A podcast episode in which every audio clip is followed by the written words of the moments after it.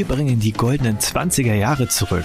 Ja, ja, wir wissen, für Banken endeten die vor 100 Jahren wahrlich nicht rühmlich. Deshalb kommt vorbei zur Banking Exchange 2023 in Frankfurt und lernt auf unseren Panels und Keynotes, wie wir heutzutage die Herausforderungen des Bankensektors meistern. Backstravaganza heißt das Motto und deshalb diskutieren wir in prunkvoller Great Gatsby Atmosphäre am 1. und 2. Juni über Themen wie The Biggest Pain Points in Banking, Embedded Finance, Next Generation Banking, Investing in Women und zahlreiche mehr. Dazu begrüßen wir Top-Fachleute wie André Jerens von McKinsey Company, Patricia Battenberg von Wordline, Dr. Peter Robejek von Mastercard und viele weitere.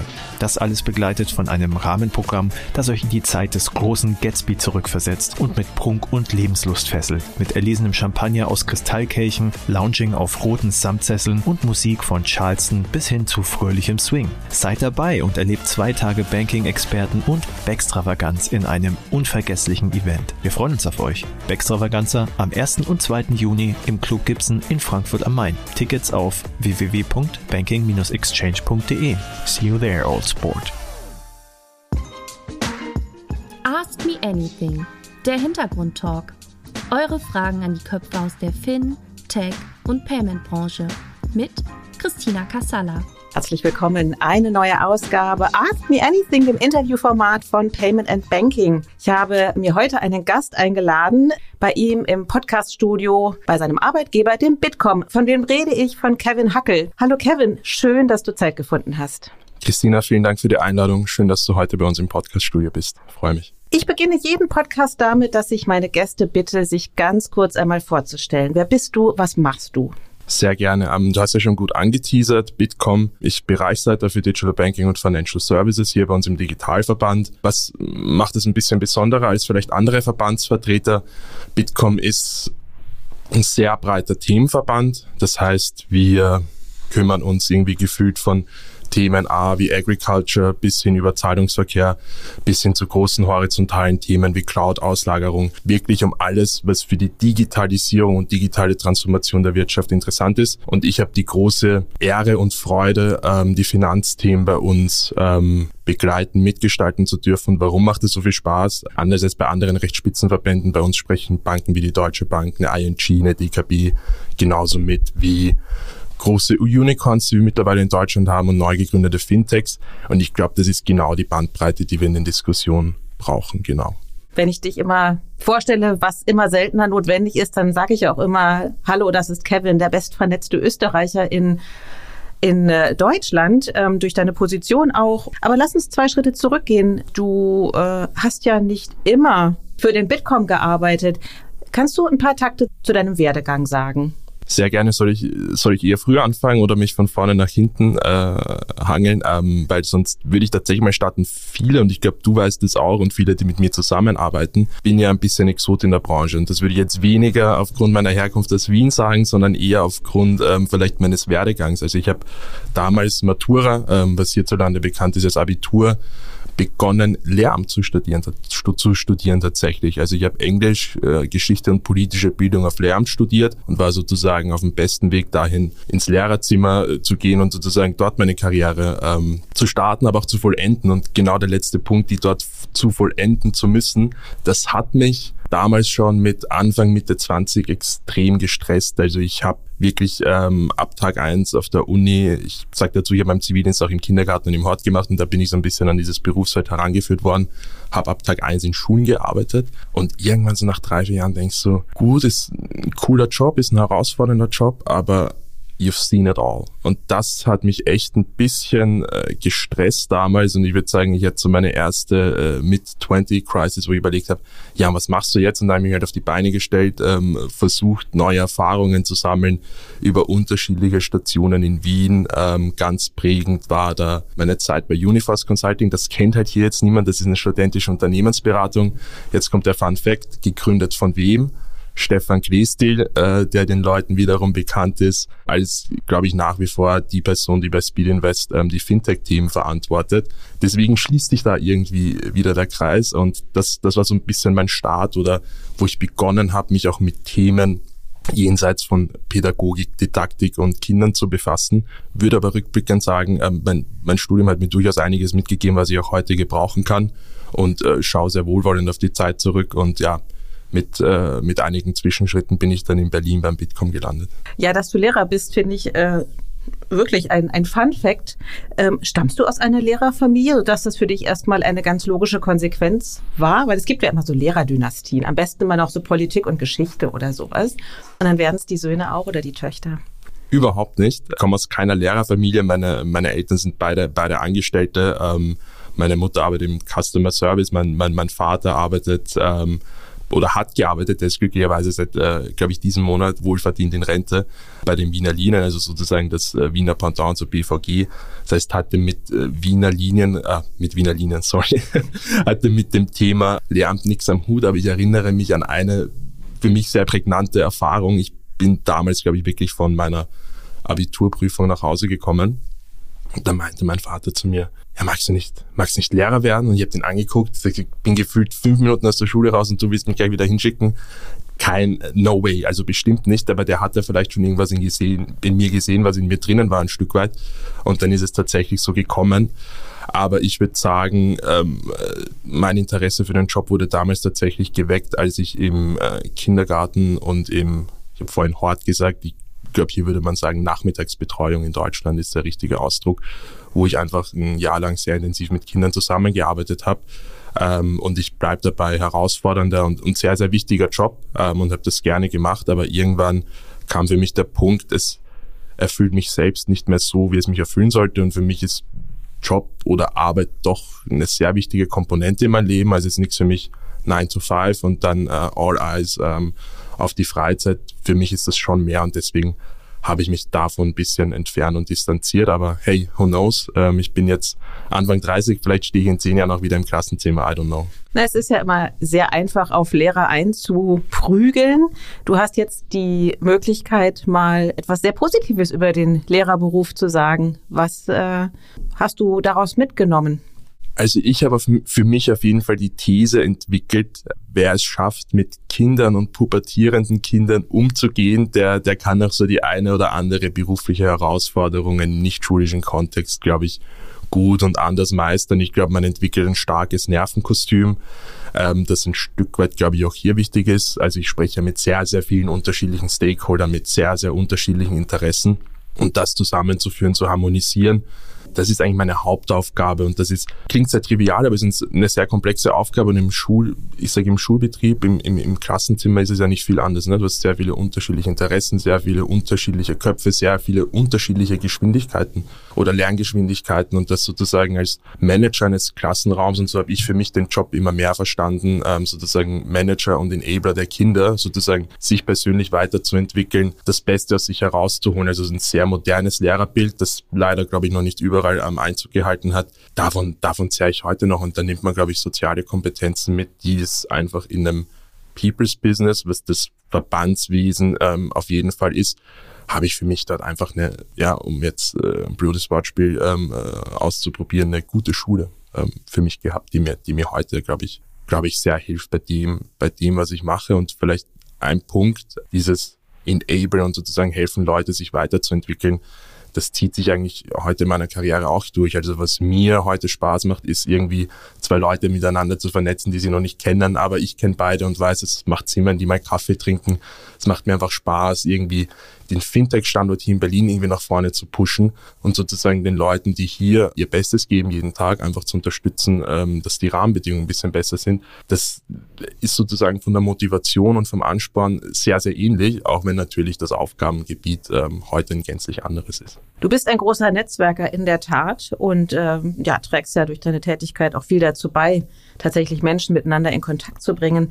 Kanntest du eigentlich Julian Grigo im Vorfeld? Julian hat äh, ja deine Position vorher begleitet, ist jetzt dann zur Solaris Bank gewechselt. Was war der Key Driver sozusagen, in seine doch recht großen Fußstapfen zu treten? Also vorneweg, ja, Julian kannte ich, ähm, kannte ich davor und mir auch sehr geholfen, sozusagen diesen Schritt zu gehen. Äh, wir sind auch heute nach wie vor viel in Kontakt.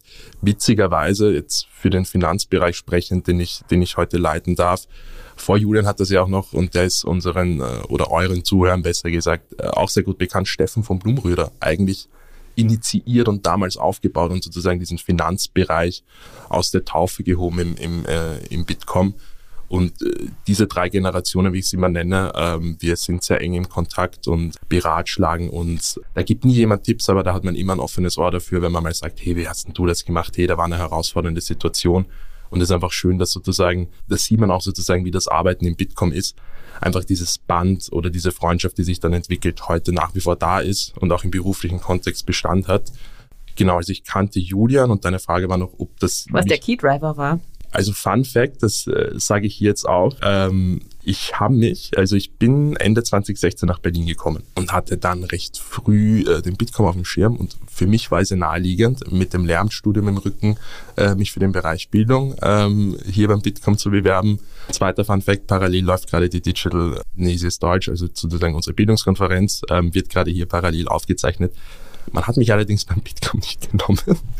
Also ich habe das auch hier bei der Vorstellung erzählt. Ich finde das ja ganz witzig, wenn man sieht sich irgendwie mal zweimal im Leben und ein Nein ist nicht immer ein finales Nein.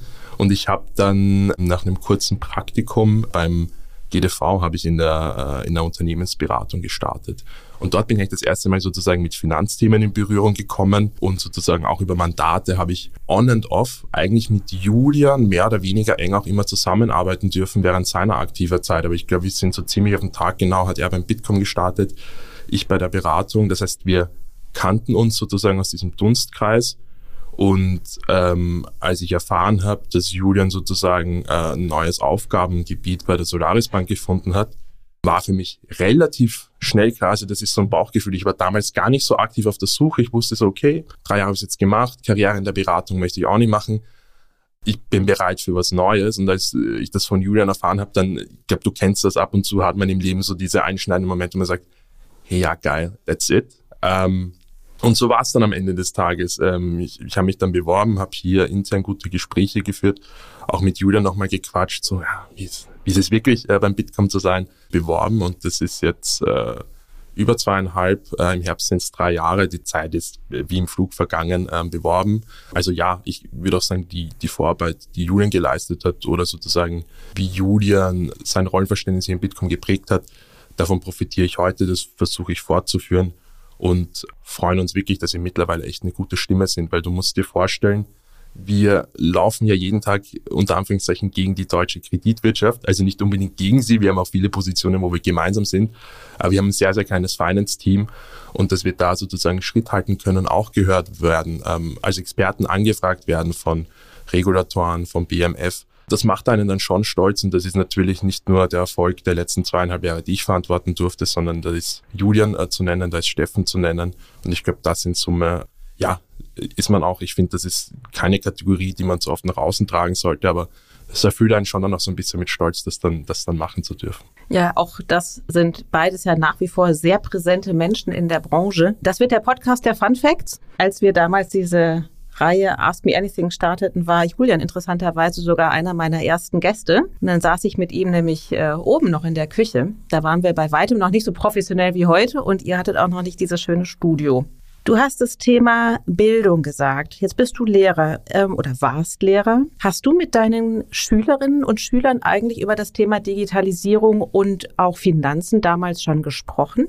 Überhaupt nicht. Ich glaube, damals war ich in sozusagen meiner persönlichen äh, Entwicklung auch noch nicht da, wo ich heute bin. Also das war für mich auch viel weniger Thema. Ich war Student, äh, hatte irgendwie eh auch kein Geld und war auch so der Ansicht, warum soll ich mir jetzt hier 20 Euro mühsam im Monat absparen? Ähm, äh, kommt alles später mal. Nein, das war definitiv nichts, was ich sozusagen proaktiv angestoßen habe, sehe aber heute umso mehr den Need, sowohl was Digitalisierung und finanzielle Bildung anbelangt, aber was äh, mir an der Stelle auch wichtig ist, so wichtig es ist, ähm, dass wir digitale Bildungsangebote haben, dass Kinder damit umgehen lernen, wie man einfach auch mit neuen Medien umgeht. Also ich glaube, das ist äh, eine sehr, sehr wichtige Kompetenz und da spreche ich noch gar nicht von Programmieren und ähnliches. Das ist einfach immens wichtig, weil der Alltag findet immer stärker in der digitalen Welt statt was ich grundsätzlich ja nicht negativ empfinde. Ich habe das Gefühl, der Umgang von vielen Schulen ist falsch, weil da ist so ein bisschen Digitalisierung immer so ein bisschen das Feindbild. Das ist das böse Smartphone, wo die Kids nur rumzocken. Und das ist einfach kein Umgang, wie man ihn finden sollte. Und zeitgleich möchte ich aber auch sagen, so wichtig ist es, Digitalisierung in die Schulen zu bringen. Ich bin ein großer Fan davon, dass Kinder auch ein Stück weit ihre musischen Fähigkeiten ausprobieren, irgendwie ein Instrument lernen, ähm, singen lernen, in einer Theatergruppe sind. Ich fand das teilweise echt schlimm. Damals in meinem Alltag, ich hatte Kinder, die sind elf, zwölf Jahre, die konnten nicht vernünftigen Tischtennisschläger halten, äh, geschweige denn einen Ball zu retournieren. Das ist dann die, die Kehrseite. Also ich finde, das ist nie ein Entweder-Oder, sondern für mich immer ganz klar, dass man beide Themen sozusagen angehen muss. Aber ich ich glaube, ohne da jetzt zu sehr abschweifen zu wollen, ist es wichtig, dass das Thema finanzielle Bildung viel stärker Einzug hält ähm, in die Schulen. Und wir sehen da positive Zeichen. Wir im Bitkom schreiben selber gerade ein, äh, ein Papier dazu, sozusagen, wie digitale Geschäftsmodelle auch helfen können, eine finanzielle Rentenlücke vielleicht zu schließen. Und ist Bildung halt ein ganz inkrementeller Bestandteil. Ich begrüße das sehr, dass das das BMF mittlerweile aufgenommen hat. Übermorgen ist ein großes Treffen im Bundesfinanzministerium genau zu dem Thema gemeinsam mit der Bildungsministerin äh, Stark-Watzinger, wie man das Thema in die Schulen bringt, weil es wird nicht ohne gehen. Aber, und das sehen wir auch, ich glaube, Schulen müssen auch gucken, dass ihnen nicht der Rang abgelaufen wird. Was meine ich damit? Finanzielle Bildung findet heute nicht in den Schulen statt, die findet auf YouTube statt. Also ich möchte nicht wissen, wie viele Leute ähm, Thomas Kehl, besser bekannt als Thomas von Finanzfluss, äh, enabled hat, unter anderem mich, sich mehr mit ETFs, äh, mit Anlage zu beschäftigen. Ähm, das heißt, da gibt schon einiges und ich glaube, Schulen müssen einfach schauen, wie man das flankiert. Aber es ist halt echt besorgniserregend, dass äh, Leute nach dem Abi aus der Schule rausgehen, nicht wissen, wie eine Versicherung funktioniert, wie ein ETF funktioniert, dass es wichtig ist, ähm, finanziell vorzusagen, weil die Rente wird leider für unsere Generation nicht mehr leisten. Und das ist ein Bildungsauftrag, das ist ein Auftrag für die Politik und das ist natürlich ein gesellschaftlicher Auftrag für uns im Bitkom. Und wir versuchen das auch ein bisschen in die richtige Richtung zu treiben. Genau. Jetzt wird das eine sehr also wir wollen wirklich gar nicht so sehr abschweifen, aber ich frage mich ja immer, ob tatsächlich Lehrer und Lehrerinnen eigentlich die richtigen Ausbilder für das Thema finanzielle Bildung sind, weil in vielen Bundesländern, in Deutschland sind sie verbeamtet. Es ist einfach eine sichere Bank, Lehrer zu sein. Und die Auseinandersetzung dieses Berufsstandes mit finanziellen ja, Anlagemöglichkeiten, Assetklassen, Diversität etc. etc. ist, äh, ich bin mir da gar nicht sicher, ob das die richtigen Personen sind, um mit Kindern darüber zu sprechen. Wie ist da deine Meinung? Ich meine, du kennst ja das Lehrerzimmer von innen. Ich kenne das Lehrerzimmer von innen und ich äh, fand es immer schwierig, wenn Leute von außen dann so ein bisschen ähm, Lehrerbashing betrieben haben. Jetzt mache ich selber gleich. Ähm, ich glaube, ein Lehrerzimmer ist nicht das äh, Biotop, wo Innovation und Veränderung ähm, oben auf der Agenda stehen, sondern eher ähm, haben wir immer schon so gemacht. Äh, es klingt erstmal nach Aufwand und ich weiß, man kann da irgendwie auch so mit innovativen Ideen aus dem Kollegium ein bisschen zugrunde gehen.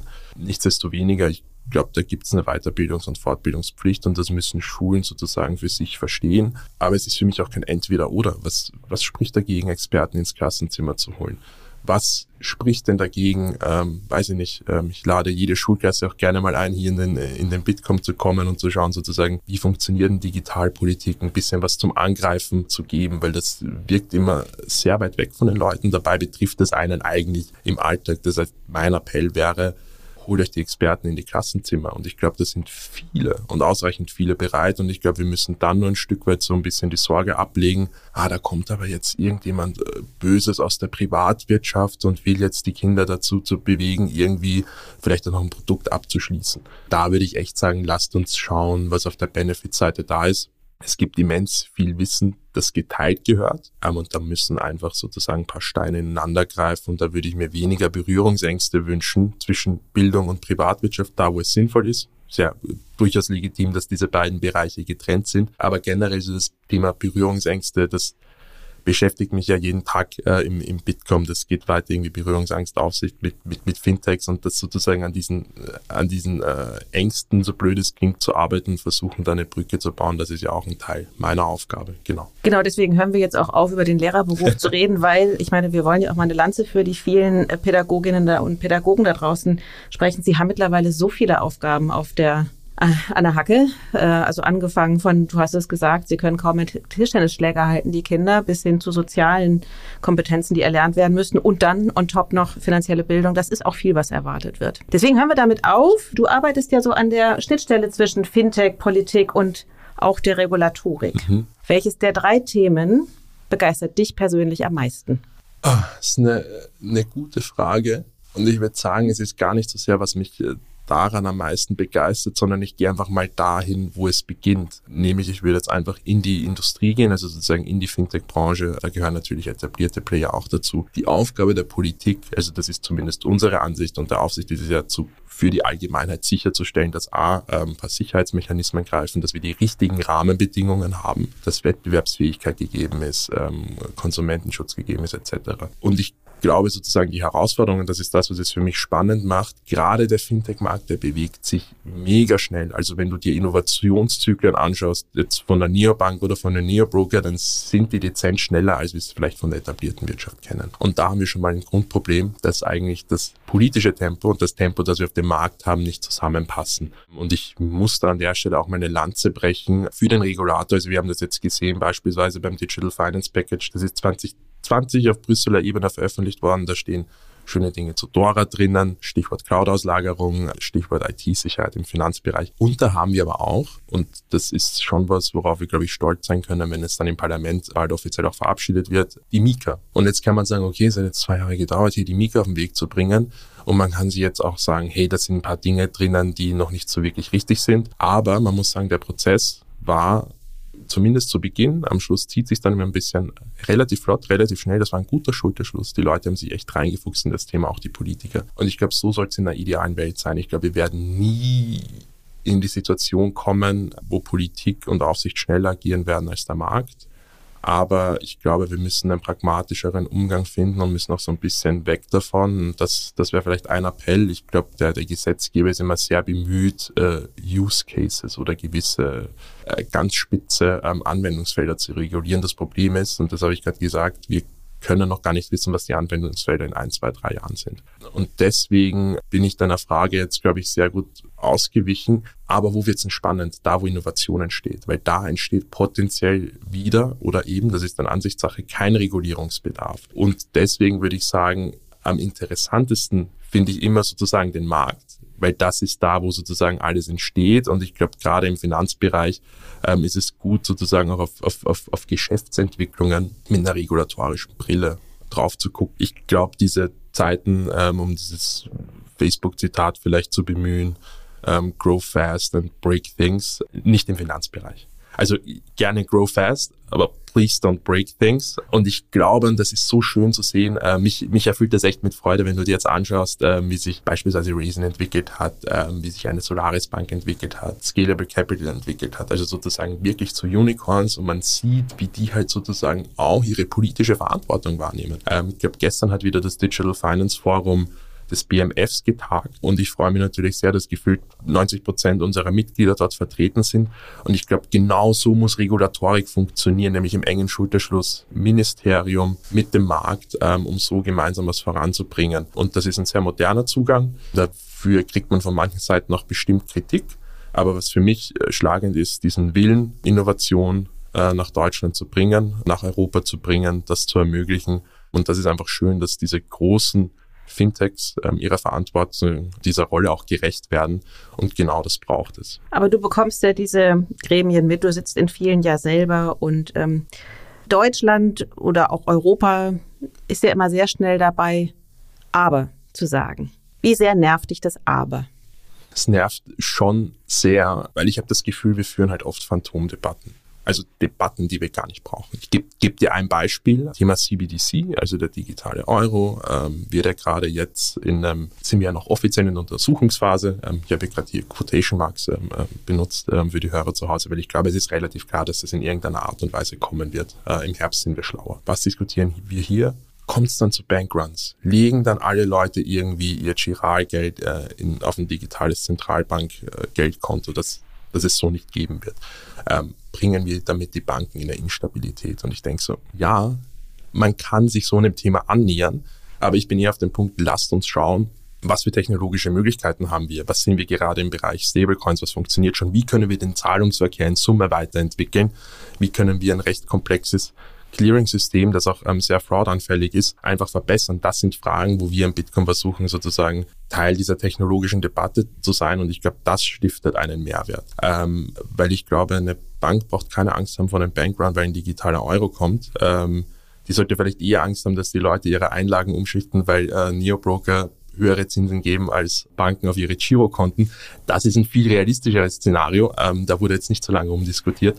Nur um eine kleine Bemerkung in dem Kontext zu machen. Aber interessant, dass du immer noch Neobank sagst, weil die Frage ist ja letztendlich immer, wie neo sind diese Banken überhaupt noch? Aber das wäre jetzt eine Habe, etwas ich Neobanken gesagt? Ja, du hast gesagt, wenn jetzt die Menschen ihre ihr Vermögen von der konventionellen Bank auf eine Neobank umschichten. Beziehungsweise zu einem Neo-Broker, ne, was nicht Ja, so naheliegend ja, ist. Aber mhm. ich glaube, man hat sich ja gegenseitig ähm, überschlagen. Ähm, ist jetzt übertrieben, aber zumindest ein bisschen was von der, von der Zinserhöhung sozusagen auch an den, äh, an den Retail-Konsumenten weitergegeben. Und ja, ich war auch jemand davon, der halt Geld von seinem Girokonto auf sein Depot geschiftet hat. Und das ist vielleicht mehr, als ich irgendwie einen Zentralbanken-Wallet auf einen digitalen Euro geschoben hätte. Das als kleines Beispiel, das ist jetzt sozusagen eine, eine sehr deutsche Perspektive, aber global betrachtet nervt mich das natürlich sehr, weil ähm, ich glaube, wovon wir uns verabschieden müssen, ist A von, äh, von Deutschland. Also digitale Finanzlösungen sind mindestens europäisch und damit haben wir mit dem europäischen Raum einen sehr, sehr guten Nährboden, der richtig was zu bewegen.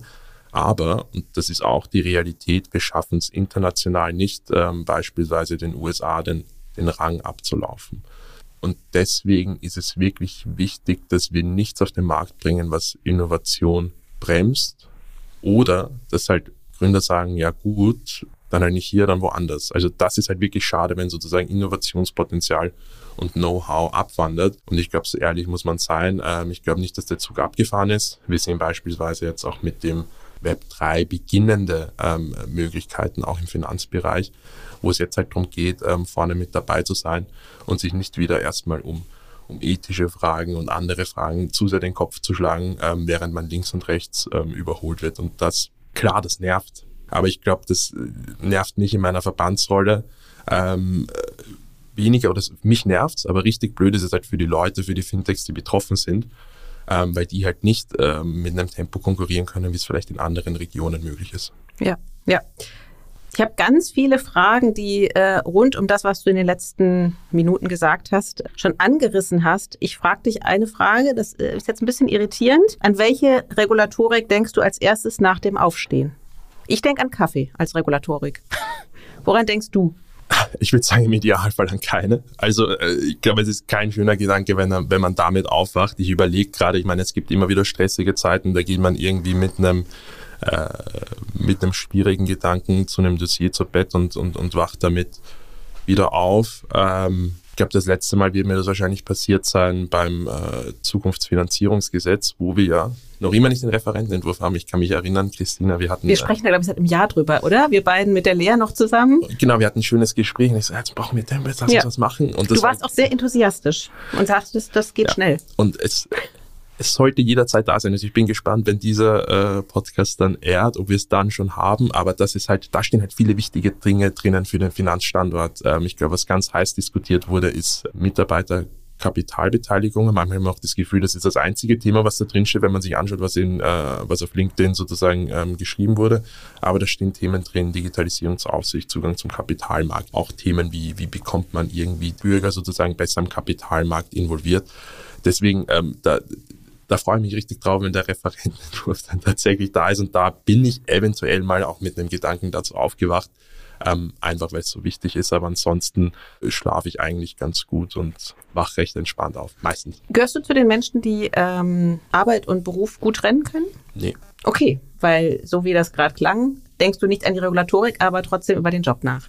Ja, ich glaube, es ist sozusagen der Umgang mit dem Job, aber ich bin, bin immens schlecht darin, das, das, das zu trennen. Das Eingangsversuch zu sagen, für mich ist Job auch sehr, sehr wichtig. Und ich kann in meiner Rolle, ich könnte wirklich 24-7 durcharbeiten. Es gibt immer jemanden, der irgendwie noch mal eine Vernetzung braucht oder sozusagen, man könnte sich auch noch dem Thema an, ähm, annehmen. Der digitale Finanzplatz wird nie den Vorstellungen entsprechen, die wir und unsere Mitglieder haben. Das heißt, es ist sozusagen auch ein bisschen eine Sisyphus-Arbeit, because it's a never-ending story. Auf der anderen Seite sehr gut für uns und unser Geschäftsmodell als Verband. Ähm, uns wird sozusagen die Arbeit nicht ausgehen. Warum kann ich das schlecht trennen? Ich meine, du kennst es selber, wenn du dann abends irgendwie Zeit hast, ähm, gehst du noch auf ein Event, pflegst die Kontakte, versuchst neue Mitglieder oder potenzielle neue Mitglieder von Bitkom zu begeistern, versuchst essentielle Stimmen, wo du sagst, die fehlen mir hier vielleicht noch, die brauche ich auch am Tisch mit ranzuholen. Das heißt, je nachdem, wo man einen Schlussstrich zieht, sind es durchaus einige Arbeitsstunden, definitiv nicht 9 to 5. Ich antworte auch mal spät abends auf eine E-Mail oder versuche noch mal eine Auskunft zu geben. Das ist aber auch etwas, das mir Spaß macht. Aber klar, ähm, so eine strikte Trennung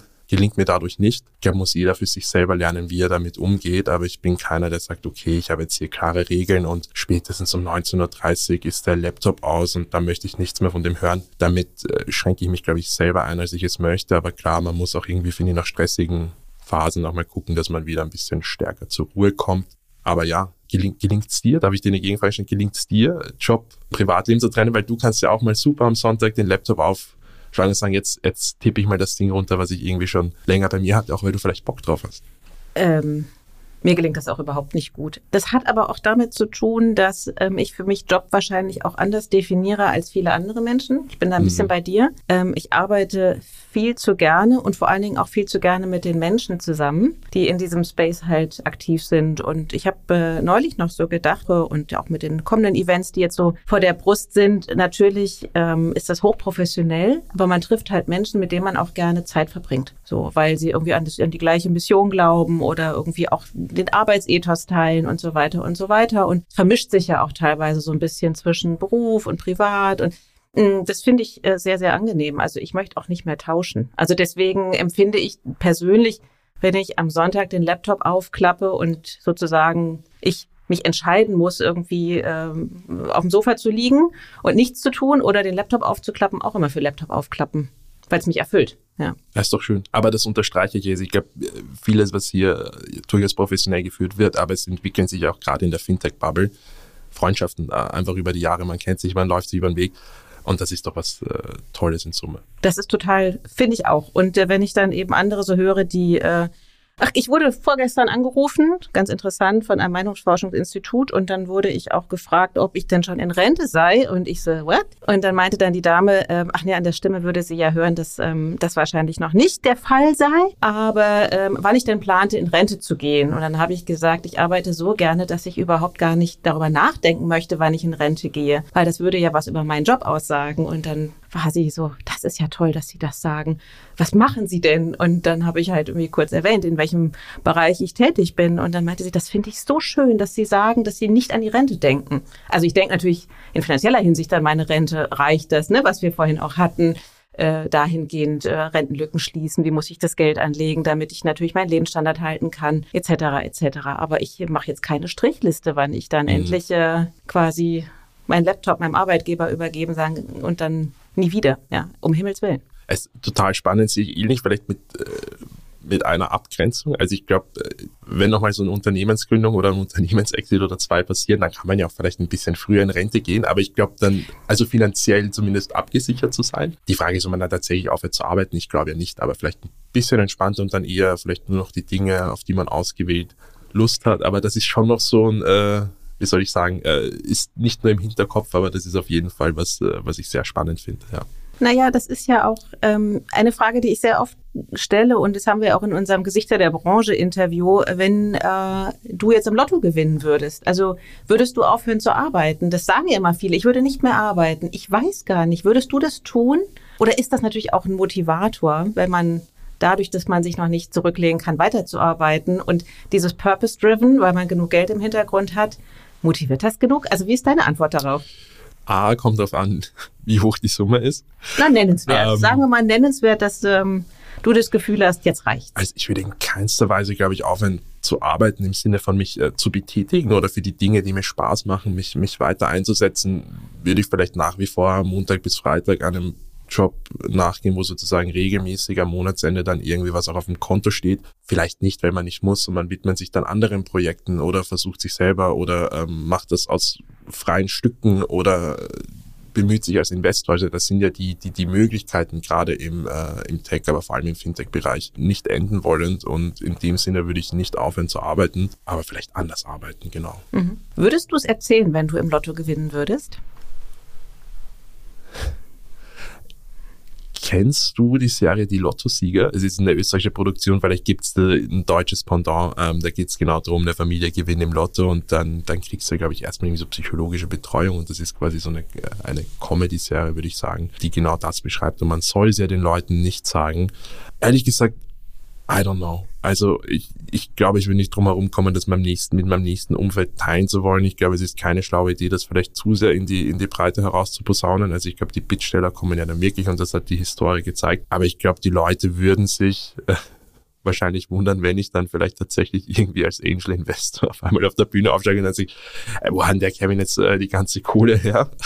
Oder vielleicht überlegen, vielleicht starten sie jetzt auch beim Bitcoin, wenn der so krass äh, gut hm. bezahlt. Yes and no. Aber ich, ich glaube, darüber würde ich mir echt erst Gedanken machen, äh, wenn es soweit ist. Aber generell, ähm, was vielleicht dahinter liegt, ich glaube, so eine schon so ein bisschen eine Neidkultur. Und äh, Christina, wir waren ja vor ein paar Monaten auch gemeinsam in den USA, wo man sich, glaube ich, viel besser gegenseitig etwas gönnt und irgendwie nicht die Butter am, am, am Brot äh, neidig ist, das ist schon was sehr Deutsches, was, was sehr Österreichisches.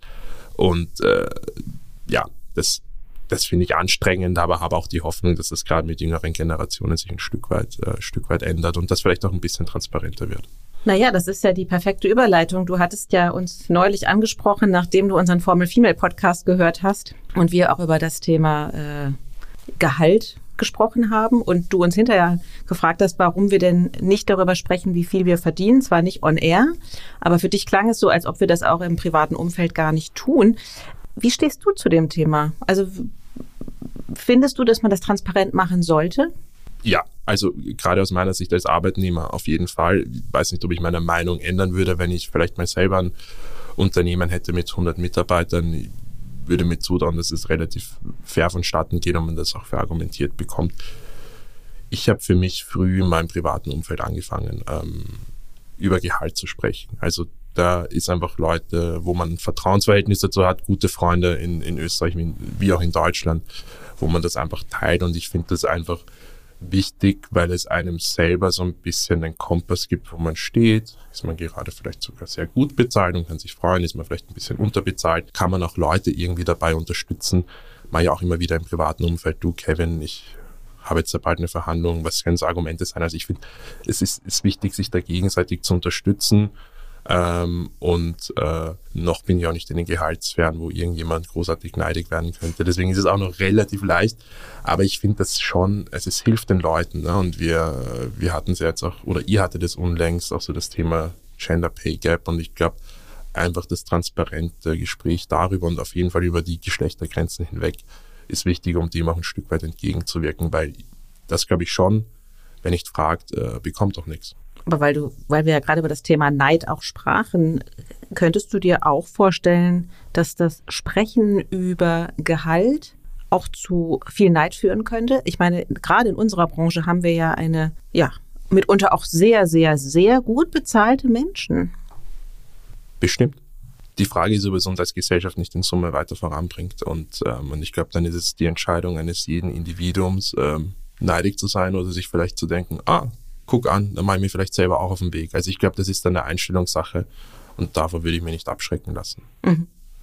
Ja, nee, also äh, falls es damals nicht ganz rausgekommen ist in unserem Podcast, den wir bei Formel Female Gefühl, ähm, geführt haben oder aufgezeichnet haben. Ich äh, finde auch, dass man über Gehalt reden sollte. Absolut. Und ähm, vor allen Dingen eben immer wohlwissend auch, ähm, dass es nicht dazu führen darf, dass der andere neidisch ist, sondern um ihn zu empowern ähm, für das einzustehen, was er kann.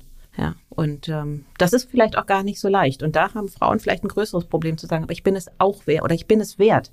Nicht auch wert, ich bin es wert, das so zu verdienen, weil andere das eben auch bekommen. Ja, und Absolut. Und vielleicht, wenn du mir eine abschließende Bemerkung erlaubst, ein guter Freund von mir, der arbeitet im Kulturbereich. Also der ist mindestens so gut ausgebildet wie ich, hat sich äh, lang sozusagen auf der Studienbank gequält das ist absurd, was man da verdient. Also ähm, und auch da hilft aber dann trotzdem immer Perspektive und auch sozusagen die Perspektive aus der Branche heraus. Deswegen ähm, volle Zustimmung und immer, glaube ich, mit dem enabelten Gedanken, wenn sich jemand hinstellen möchte, mit seinem Gehalt protzen will, um andere klein zu reden, dann ist das vielleicht gerade die Person, ähm, die an solchen Gesprächen nicht teilnehmen sollte. Aber ich glaube, das sind wir ja zum Glück nicht. Aber dann lass uns nochmal auf deine, auch deine Arbeit zurückkommen, auch in, mhm. im Verband und so. Ich meine, wir haben es ja hier mit einer relativ solventen Klientel zu tun, die sich auch mit ihren Produkten doch häufig an eine recht solvente Klientel richtet. Siehst du da auch ein Problem in der, in der Innovationsfähigkeit? weil dieser Blick vielleicht für die fehlt, die weniger haben. Mir fallen nur sehr wenige Beispiele ein, die wirklich sich an ähm, schlecht ausgebildete, schlecht verdiente Menschen richtet.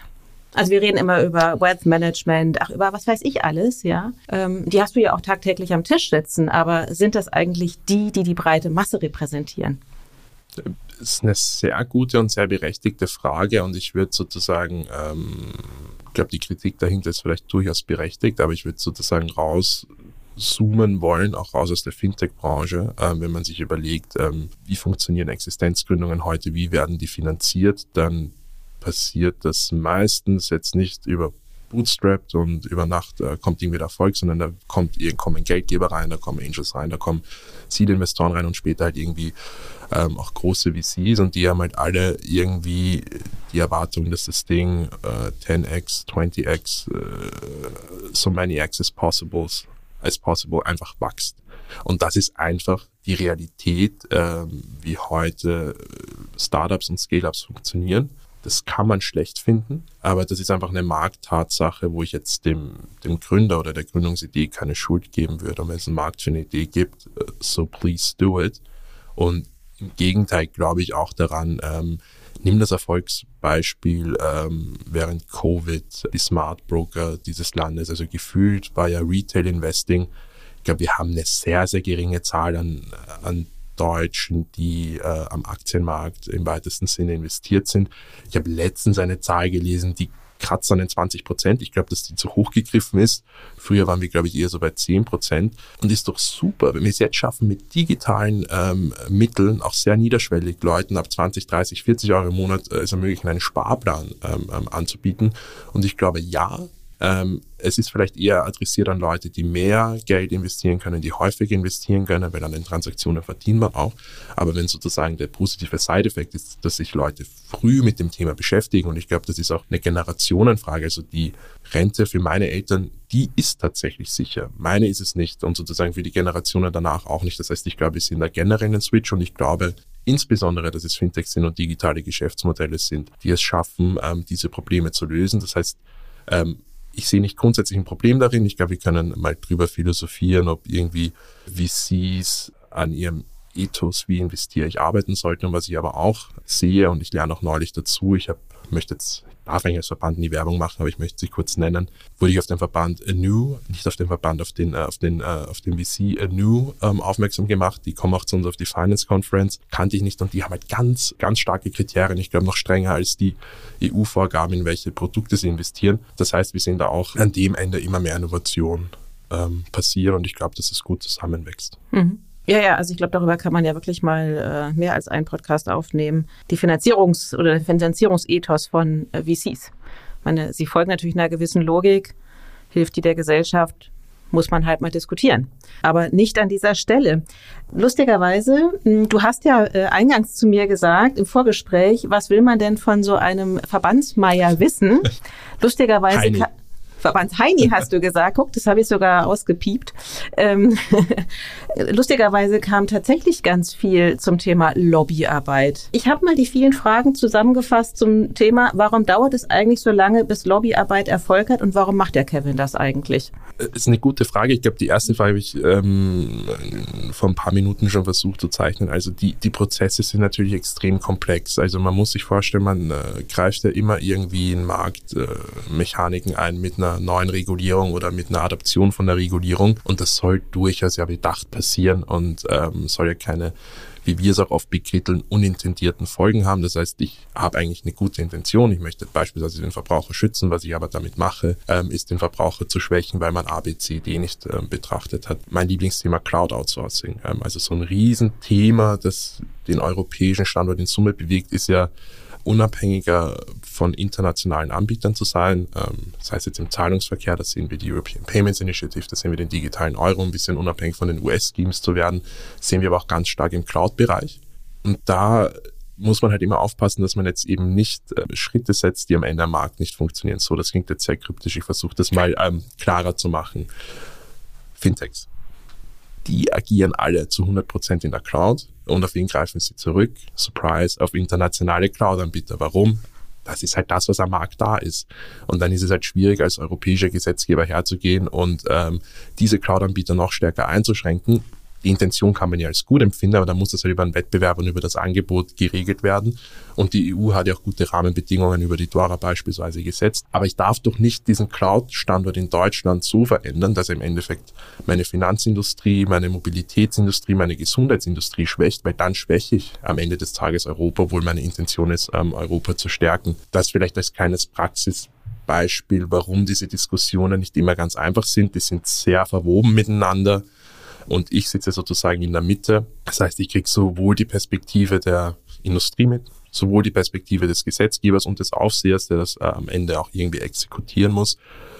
Und das ist nicht einfach und das ist auch manchmal was, was mich an meinem Job stört, sage ich ganz offen. Es gibt keine Quick Wins. Also guck dir an, jetzt äh, Ende Juni äh, werden wir einen Entwurf zu PSD3 und Open Finance erwarten. Wie lange diskutieren wir jetzt schon an Open Banking und PSD2 und SCA funktioniert nicht rum?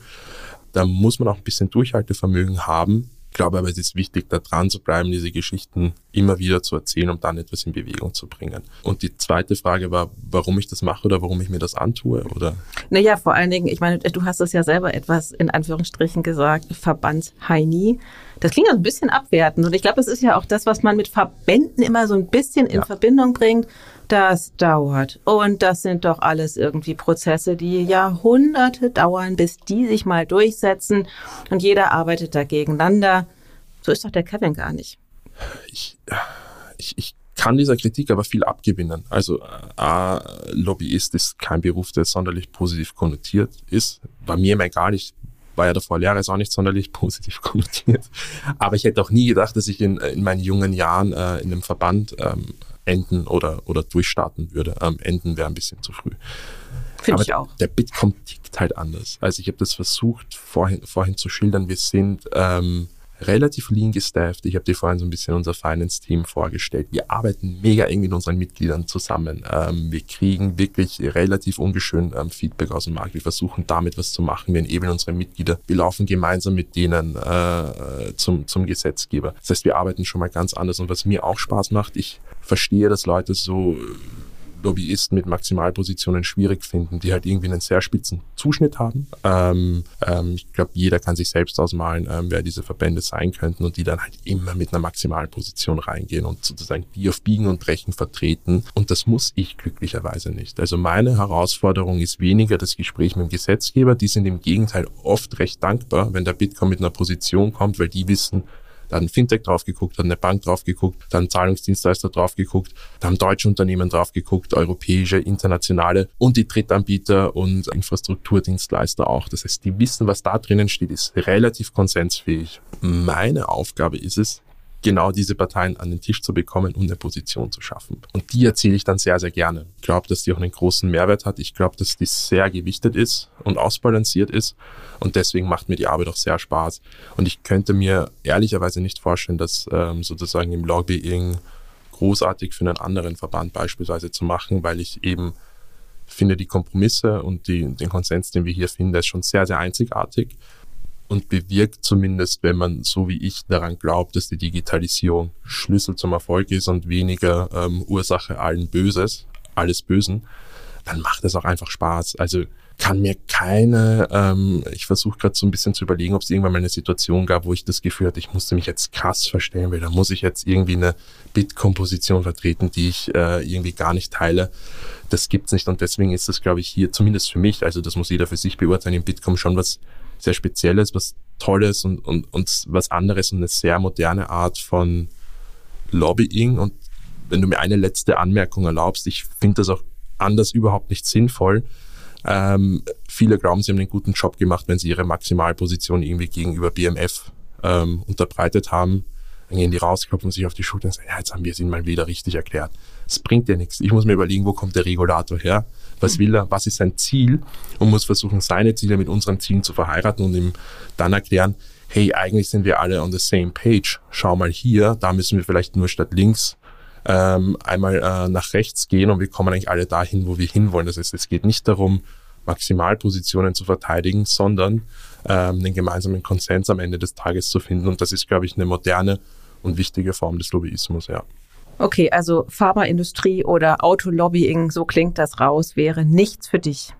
Da geht es ja quasi um den maximalen persönlichen Profit als Verband, aber nicht das große Ganze. Aber wir wollen jetzt gar nicht groß Kritik an irgendwelchen anderen Lobbyverbänden üben. Gar nicht. Und die haben alle ihre Berechtigung. Ich wollte nur sagen, ähm, Thema Pharma und Mobilität wird auch ähm, im Bitkom ähm, sehr stark diskutiert. Sind zwei sehr starke Themenbereiche für uns. Musst du, musst du mit den Kollegen sprechen. Für mich, ich bin in der Fintech Welt irgendwie äh, zufällig gelandet und glücklich geworden. Ich würde die ungern eintauschen. Okay, Werbeblock Bitkom beendet. ähm, lass uns noch mal ein bisschen größer aufziehen. Ähm, du hast es vorhin schon kurz erwähnt. Es ist wahnsinnig schwierig, Innovation hier voranzutreiben. Wir blicken von Deutschland, Region Dach, da schließe ich jetzt natürlich die Österreicher und auch die Schweizer mit ein. Think Big ist nicht unser Ding. Wo, wo siehst du diese Region im Verhältnis zu manchen anderen sehr prosperierenden äh, Fintech-Standorten? Du hast gerade schon die USA erwähnt. Ich meine, wir haben so ein paar, paar Pfeile im Köcher, aber reichen die aus?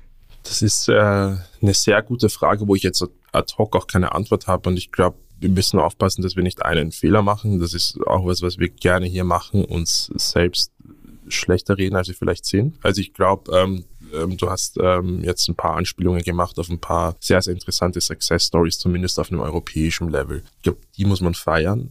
Ich glaube, die muss man ins Zentrum rücken, denen muss man eine Bühne bauen. Das ist auch das, was wir versuchen. Gleichzeitig auch Jüngeren, die noch da nicht sind, also jüngeren Gründern und Gründerinnen eine Bühne bauen, um denen auch einen, einen Raum im, im, also sozusagen eine, eine Bühne im öffentlichen Raum zu bieten. Ich glaube, das ist essentiell.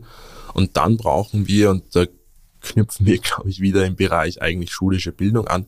Wir brauchen einen anderen Umgang mit Unternehmertum. Also die wird ja Tag ein, Tag aus ähm, irgendwie, wenn du unsere schulische Laufbahn durchläufst, eingebläut, such dir einen sicheren Job, äh, mach eher mal die sichere Bank und es ist schon gedanklich ein, ein, breiter Stretch, sich eigentlich sozusagen in die, in die Selbstständigkeit zu wagen. Und ich kenne keine Zahlen, aber meine Vermutung wäre auch, ähm, viele Gründer ähm, kommen auch aus Gründerfamilien. Das, das mag jetzt vielleicht ein Vorurteil sein. Und ich glaube, daran muss man arbeiten. Das heißt, ich muss das Potenzial, das in der Gesellschaft ist, potenzieren und dann wird sich das oben auch irgendwann ändern und dann greift es in Universitäten, sozusagen gibt es da bessere Ausgründungen. Ähm, ich erinnere mich an unsere Reise äh, im Herbst nach, nach Atlanta, da ist irgendwie die Uni, dann hast du den Inkubator ähm, und den VC angedockt. Sehe ich hier in Berlin noch nicht und ich habe das Gefühl, wir nutzen das Potenzial, das wir haben, noch nicht ausreichend gut. Wir vernetzen zu wenig, wir denken zu wenig integriert die Themen Bildung, Forschung und Gründung.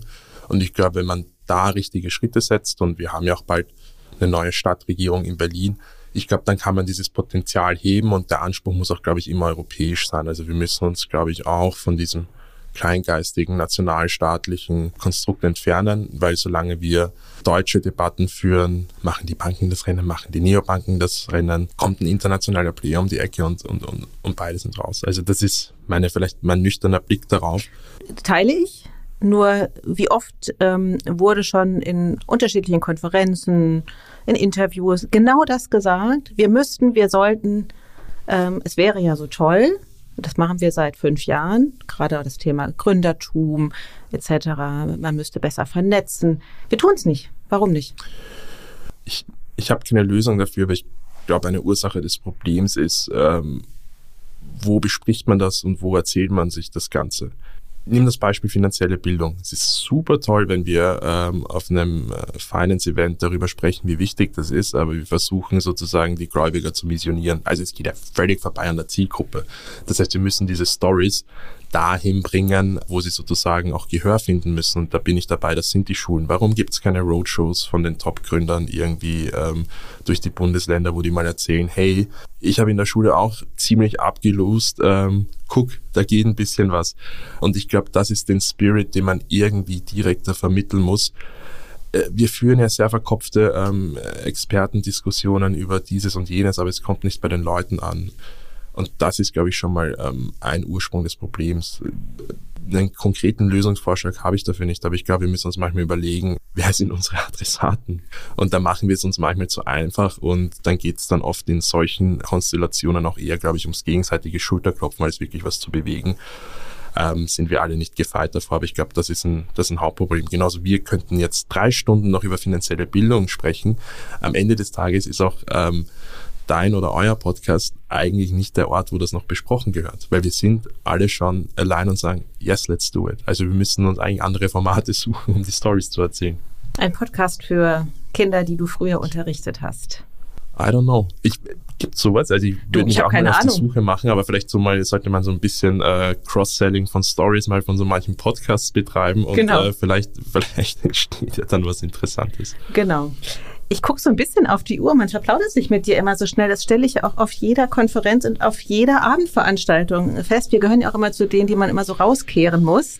Das ist leider so. Aber ich muss dich etwas fragen und du wirst auch sofort wissen, von wem diese Frage kommt. Wie siehst du Berlin als Fintech-Hub in Europa im Vergleich zu Amsterdam, Paris, Stockholm oder gar zu den USA? Hm.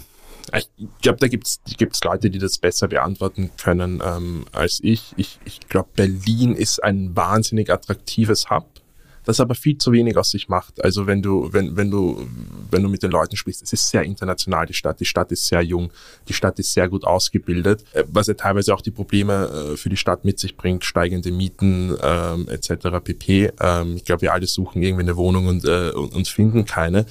Aber das, Berlin ist irgendwie sehr attraktiv und das äh, Absurde oder vielleicht sogar ähm, äh, das Interessante dabei ist, dass ja nicht so, weil sich Berlin irgendwann hingestellt hat und gesagt, wir werden die Tech-Hauptstadt Europas, wir holen alle Fintechs hierher.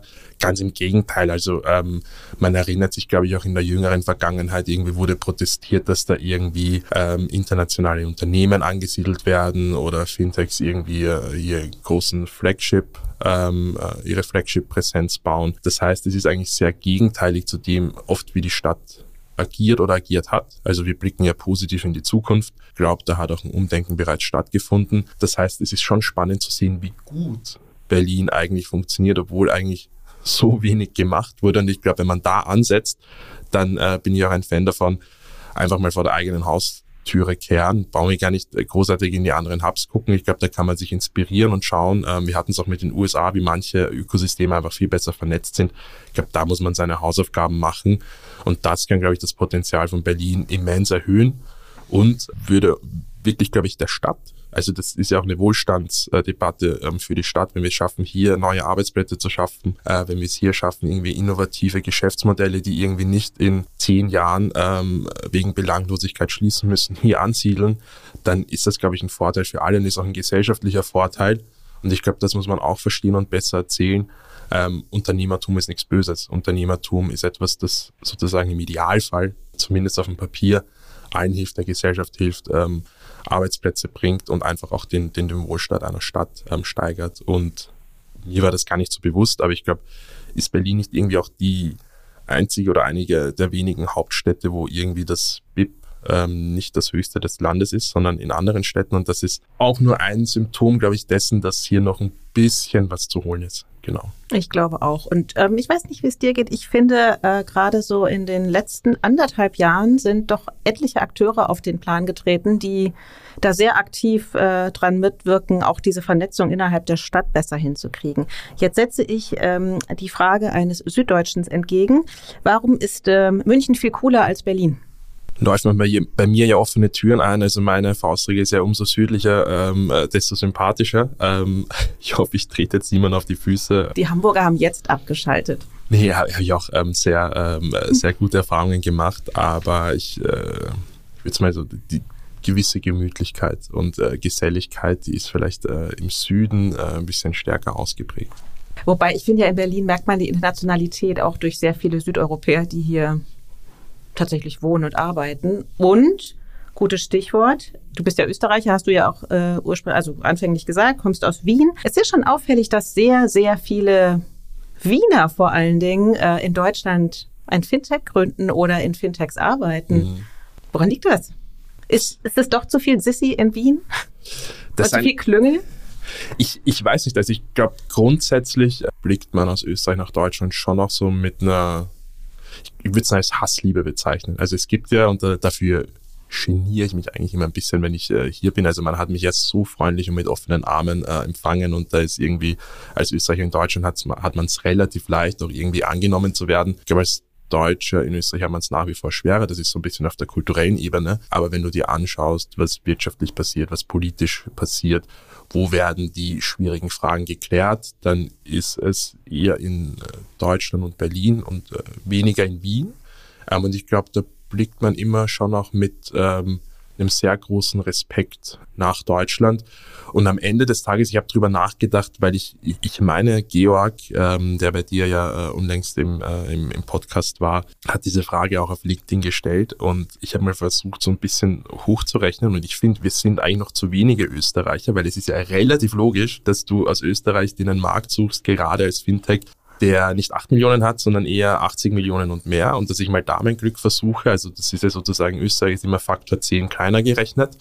Ähm, deswegen überrascht es mich nicht, dass viele ähm, österreichische Fintechs mittlerweile in Berlin sind oder in Berlin gestartet haben sei es Friday Finance, sei es äh, Fiscally, die hier einen Standort ähm, gerade aufbauen, um ein paar jüngere Beispiele zu nennen. Aber lass uns bei dem Thema Faktor 10 bleiben. Eigentlich muss es der österreichische Anspruch sein, dass mindestens 10 Prozent der Fintech-Elite, wenn man so will, österreichisch ist und äh, das sind wir noch nicht. Das heißt, ähm, wäre jetzt meine, meine Herleitung, aber es ist, es ist auch immer irgendwie witzig, wenn man sich trifft ähm, und, und sieht. Ja, ähm, aber äh, geht noch geht noch bisschen was und natürlich schaut man dann halt irgendwie als äh, als gebürtiger Wiener ähm, auch irgendwie stolz äh, auf Bitpanda und freut sich hey cool dass äh, das irgendwie ein Wiener Unternehmen das ja aber auch wieder eine deutsche Co-Produktion mit mit Erik an der Spitze ist hier richtig gerade an Fahrt zulegt und ähm, ja freut man sich natürlich und das ist natürlich für den Standort auch richtig stark. Also wenn man sich anguckt was Bitpanda hier einfach als Office Space auch in Wien hochgezogen hat dann denke ich mir, ja, geil, das ist die Zukunft und schön, dass so ein Teil nicht nur in Berlin steht, sondern auch in Wien. Mhm, stimmt. Wie kannst du als Österreicher in Berlin ohne Krähen überleben? Jetzt habe ich es mal sofort geguckt, als die Frage bei mir eintrudelte, was das eigentlich ist. Das ist Meerrettich, ne? Das Meerrettich ist richtig.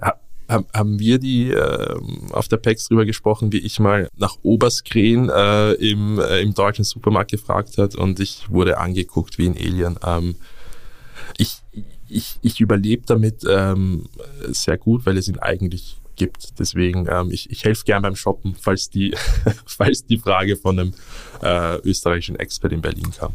Welches Label steht dann auf, dem, auf der Verpackung, wenn da nicht Oberstkrähen steht? Sahne Meerrettich. Das ist alles. Ja, und dafür werde ich jetzt gerügt äh, in der Heimat, dass ich das überhaupt äh, in den Mund genommen habe. Wobei ich oute mich, für mich das schlimmste deutsche Wort ist Schorle. Warum auch immer. Was ist das Äquivalent? Gespritzt oder gespritzter. Also ein weißer gespritzter ist äh, eine Weißweinschorle und ich äh, finde das vom, äh, vom Klangbild äh, irgendwie die österreichische Variante ein, ein Stück weit näher. Ähm, ein bisschen ja. charmanter. Ja, maybe. okay, die letzten Fragen. Kaiserschmarrn, Palatschinken oder doch lieber die Currywurst? Wo schlägt dann dein kulinarisches Herz? Äh, weder noch. Ähm, ich finde Currywurst echt nicht gut. Also ich habe mich natürlich versucht zu integrieren und habe die auch am Anfang ähm, stark genossen, aber da bin ich eher bei der Thüringer Bratwurst, um ehrlich zu sein. Und ich bin kein Nachspeisentyp. Das heißt, Kaiserschmarrn brauche ich nicht, aber Palatschinken kann man auch äh, deftig essen. Das sind Pfannkuchen, ne? Pfannkuchen. Beziehungsweise Eierkuchen. Wir sind ja in Berlin, da darf man Pfannkuchen sagen. Da ist es ja dann wieder was anderes. Genau. Also es ist witzig, äh, wie ein Teil so viele Namen hat. Äh, wenn man das in Österreich auch äh, noch klein schneidet und in eine Suppe tut, dann sind es Fritaten. Ähm, also Palatschinke ist schon was sehr Versatiles und was sehr Tolles. Das stimmt. genau.